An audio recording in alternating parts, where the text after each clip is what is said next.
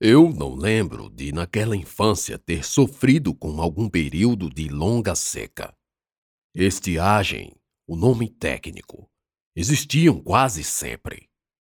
Mas a seca para fazer o gado morrer, as pedras brotarem no meio do rio, transformando a água em lama.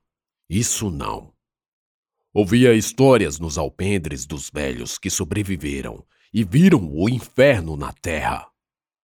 Naquele meio agressivo, homens e rebanhos se dizimavam quando há carência de pastagem, rarefeita e espalhada numa planície enorme que obriga animais a percorrer distâncias consideráveis para se alimentar. Porém, tudo isso eu só sei de ouvir dizer. Não que não tenha sofrido no mato, com fome e sede. Sim, sofri sim. Como logo à frente contarei. Embora com a diferença de que meu quase fim pela falta d'água se deu pelas escolhas que fez, ou que fizeram por mim, e não pelo castigo da natureza.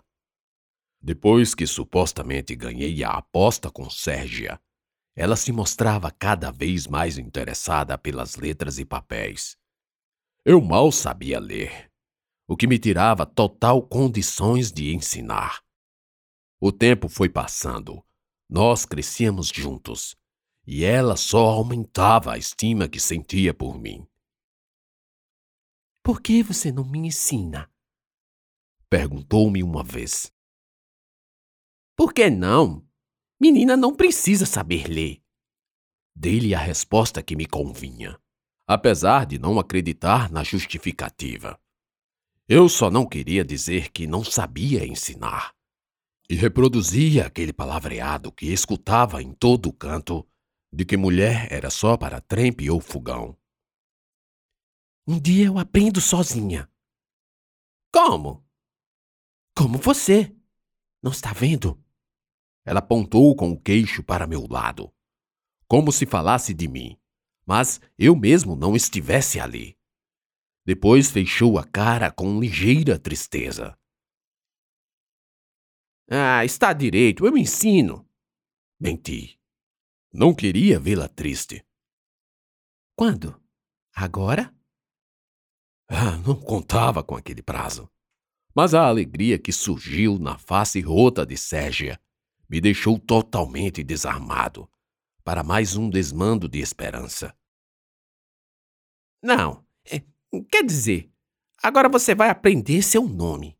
Pegue aquele graveto ali. Então ela pegou o graveto e esperou. Fiquei sem saber por onde começar. Aí lembrei do padre Honório. Pelo nome, pensei. A princípio propus-me ensiná-la a desenhar. Fiz intuitivamente, porque realmente não sabia para onde ir. Então, elaborei mentalmente a junção das letras para formar as sílabas, e procedendo à junção das sílabas, tudo isso na cachola. Me dê sua mão, disse. Ela estendeu-a a mim, suja, das unhas às dobras. Uma mão negra, roliça e de quem comia barro como remédio de ansiedade. Mas quando peguei em sua mão, vi que as minhas não eram nem um pouco diferentes, salvo pela cor mais clara. Antes de riscar o chão, revisei o texto mental. Pôs-me a duvidar que a primeira sílaba estivesse errada, uma vez que pensei que pudesse ser a junção do C, de casa, e o E, de elefante. Mas lembrei que C com A era K, de cabo de enxada, cascudo, capoeira, tudo como o padre Honório ensinava usando as ferramentas e nomes do nosso dia a dia. Além disso, o S sempre tinha o som de Z, de Zaz, que era a onomatopeia que padre inventou para facadas.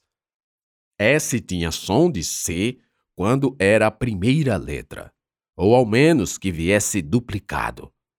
Então, Sérgia poderia ser com C ou S. Escolhi pela estética. Vai ser S, porque é mais bonito E a letra parece uma cobra. Pensei. Daí, mão com mão, e a dela segurando a vareta, ensinei o desenho do nome. Seja. S. E. J. A. Seja. Assim mesmo. Depois que eu terminei e que ela viu no chão o próprio nome, vi o primeiro sorriso genuinamente de felicidade que alguém me dava.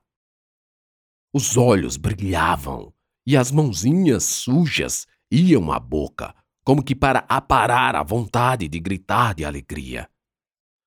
Aquilo me preencheu de uma forma inimaginável. Senti uma sensação de importância elementar para a vida de alguém. Senti-me supridor de desejos e emoções boas. Senti-me um professor que alimenta esperanças. Encheu-me de fascínio. Uma fascinação. Ségia! Dona Maria gritou, chamando a filha. Era hora da partida. Ela, antes de ir, retribuiu a gesta com um leve toque na minha mão pura afeição. Bem, afeição naquela época se escrevia afecção. Isso para tornar o português pior que o mandarim e menos preciso que o alemão. Como se a sintaxe já não nos aprisionasse o bastante, a morfologia não economizava letras. Um terror. Mas no nosso sertão, de falta de fartura e seca, nós economizávamos e muito nas letras. Então, seja, era Sérgia, e a vida que nos acompanhasse. O que diabo esse menino vive fazendo com esse monte de papel velho? Já passou mais da conta da hora de pegar numa enxada. Ouvia meu tio praguejando pelos cantos. Quando me comprometia a ensinar Ségia, Vi a necessidade de aprender de verdade a ler e escrever. Nem que eu inventasse um idioma assim como Tolkien inventou os dos elfos. Eu precisava estar afiado nas regras gramaticais mais rudimentares. Então era quase que o tempo inteiro de vida num pegadio nos papéis, lendo e escrevendo no chão. Com exceção do livro e da carta, esta estava em idioma estrangeiro. Nenhum outro papel escapou da minha investigação. Atormentava-me a decifrar as narrativas, que no fim seriam o dever de casa de Sérgia. E em atrelado à maleta, quase me fiz doutor Mirim e bacharel em garranchos. Tio Almir ficou incomodado. Primeiro derrubou o pé de manga, deixando pelada a frente do terreno. Aquilo só aumentou o calor. Mas o miserável se deu prazer de não me ver mais trepado lendo meus papéis. Depois, tentou o pior. Um dia, arriei da rede, acordando com o coração pulando. Não sei se foi um sonho, mas se foi, nele meu tio rondava a casa perguntando pela mala. Onde escondeu? Onde escondeu? Tio Almir repetia em meu sonho. Onde está minha maleta? Amanheci virado. O medo de que o desgraçado pudesse dar fim ao meu material didático estivera boa parte de tempo no conjunto dos meus pavores. Lado a lado, com os lobisomens, Curupira, pai do mato, mula sem cabeça. Onde estão? Eu já gritava. Algo que diferia em mim dos outros era a rebeldia com que me expressava em certas ocasiões. Uns diziam que era falta de pancada boa, outros que era sangue e que meu pai era brabo virado no cão. Corno, mas feroz. Isso que importava. Onde estão? Gritei por dentro de casa, caçando pelos cantos, olhos vermelhos de choro Pare de gritar, capeta! Minha tia disse, partindo para cima de mim. Antes ameaçou pegar uma tora de lenha. Como não havia, vez que estavam todas embaixo da trempe, consumidas pelas labaredas que lambiam barro, ficou parada procurando outro objeto de tortura para largar em mim. Lançou mão de uma correia de sela e com certeza me arrancaria o couro, não fosse o vozeirão da frente do sítio. Até eu parei de gritar. Ô oh, de casa! Vicente! Cadê você, caboclo? A voz comandava. Eu deixei a solução da procuração para depois. Meu tio sumira, e eu guardava a certeza de que a mala desaparecera com ele também. Saímos eu e minha tia, ela na frente e eu quase na barra da saia. Ao chegar no copiar, vi numa distância de algumas dezenas de metros um homem montado num cavalo tordilho suado que brilhava na luz. O cavaleiro era gordo. Nunca vira alguém tão gordo. A montaria, inquieta com a parca habilidade do homem, agitava-se para a direita e para a esquerda. Mas ele entrou no terreno e se aproximou de nós. Minha tia caminhou se adiantando, quando se deu conta de quem era o forasteiro. É o coronel doutor João Sá, sussurrou para mim. Quieto, viu? Ela marchou para a frente, para encurtar a distância que o coronel percorreria. Eu também acompanhei, atrás, soturno como um gato em plena luz do sol. Quando chegamos perto, tive que olhar para cima. Pus a mão aberta na fronte numa continência. Foi a primeira vez que prestei a saudação militar, mesmo sem sonhar o que na época isso significava. No entanto, era só o sol que atrapalhava ver melhor aquele sujeito importante. Ele olhou para minha tia e depois para mim. De perto era mais gordo ainda.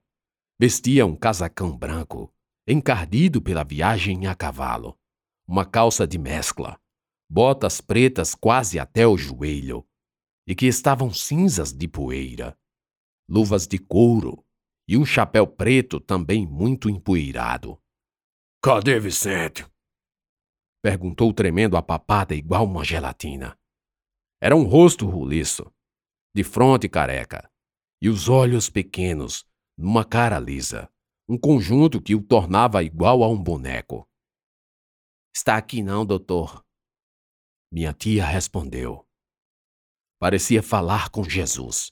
Tamanha era a humildade na voz. O medo era tanto que ela não queria corrigir o tal doutor, porque o certo era dizer: ele não mora aqui. Lembre, Vicente era o pai de Sérgia. Diabo! Ele resmungou baixo, malgrado pudéssemos ouvir. Depois puxou do bolso da casaca um papel que logo escapuliu da mão por conta de uma ventania que soprou cruzando.